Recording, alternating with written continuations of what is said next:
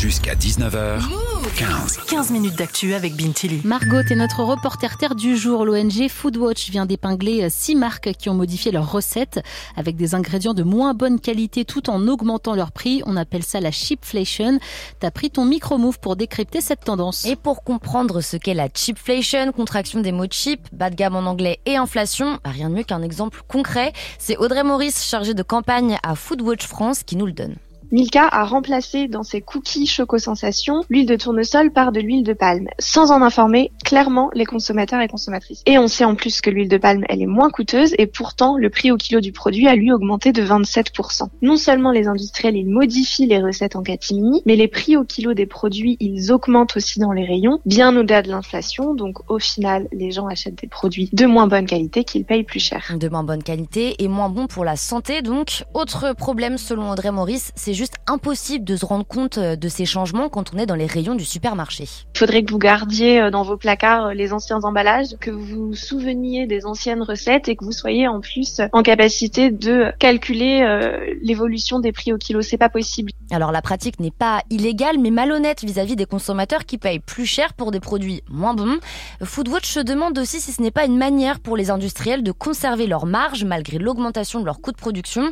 Est-ce qu'ils retombent forcément sur les consommateurs qui voient les prix exploser en rayon Margot, comment les consommateurs réagissent face à cette hausse? Eh bien beaucoup se tournent vers les réseaux sociaux où les comptes qui recensent les bons plans euh, se multiplient. Sur TikTok par exemple, le hashtag bon plan a été utilisé plus de 500 000 fois sous ce genre de vidéo. Les gars, j'ai trouvé un magasin de ouf, il y a tout pas cher, je vais tout vous montrer. Intermarché nous donne 30 euros de course, je te montre tous les produits 100% remboursés du moment. Écoute bien, ça fonctionne pour tous. À Team Fafa, mais c'est quoi ce magasin?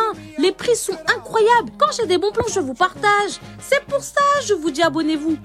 Elle, c'est sur Instagram qu'elle trouve ses bons plans. Aurore, 30 ans, CPE à Saint-Etienne, suit plusieurs comptes de ce genre. Avec l'inflation, j'utilise plus les bons plans que je les utilisais avant. Quand tu sais que la qualité c'est pas la même et que la quantité c'est pas la même, euh, ça vaut pas le coup d'acheter à plein tarif quoi. Elle va parfois dans les supermarchés profiter de réductions relayées par euh, ses influenceurs discount, mais achète aussi beaucoup d'alimentaires en ligne, ce qui lui permet de mettre de côté. Récemment, euh, j'ai acheté par exemple des capsules de café. Si j'avais dû les acheter en magasin, elles étaient beaucoup plus chères quoi. C'est intéressant de pouvoir acheter ces choses-là à un moindre prix entre guillemets. Comme ça, ça me permet de finir le mois euh, en ayant un peu économisé quoi. Et les réseaux sociaux servent aussi de vitrine à des sites qui proposent des bons plans comme Deal ou radin.com. Margot, ça vaut vraiment le coup ce genre de site de promo? Alors oui, selon Emmanuel, 25 ans, adepte inconditionnel de D-Labs au point que c'est le surnom que lui donnent certains de ses amis.